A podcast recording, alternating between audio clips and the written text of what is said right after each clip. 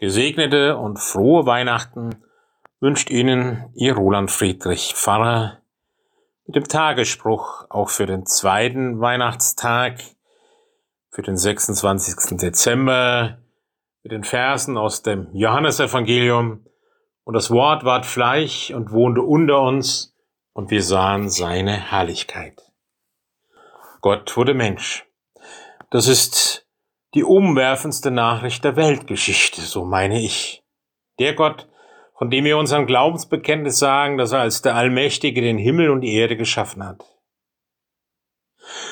Wenn wir dann die Geschichten über das Volk Gottes aus dem Alten Testament lesen, dann entdecken wir auch, dass diese Menschen kein Ruhmesblatt der Geschichte geschrieben haben. Im Gegenteil. Da ist viel von Unglaube, Ungehorsam, Halsstarrigkeit, vom Abfall von Gott die Rede. Und diese Geschichte können wir bis heute unter uns so weiterschreiben. Aber Gott gibt sein Volk nicht auf. Er resigniert nicht. Er gibt auch heute uns Menschen nicht auf. Und deshalb ist Weihnachten so zentral, so eminent wichtig. Es erinnert uns je von neuem daran, dass Gott in seinem Sohn Jesus Christus unter uns Wohnung genommen hat. Ja, dass er bei jedem von uns einziehen möchte, damit wir etwas von seiner Herrlichkeit wahrnehmen können. Der Glanz der heiligen Nacht war nicht nur für den Augenblick gedacht, er will uns unser ganzes Leben umfangen, will uns halten und trösten, stärken und im vollen Sinne des Wortes aufrichten.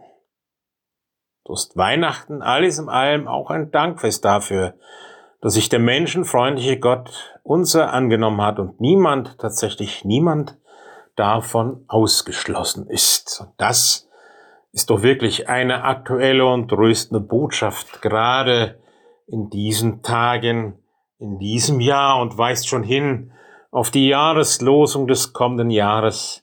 Christus spricht, wer zu mir kommt, den werde ich nicht abweisen.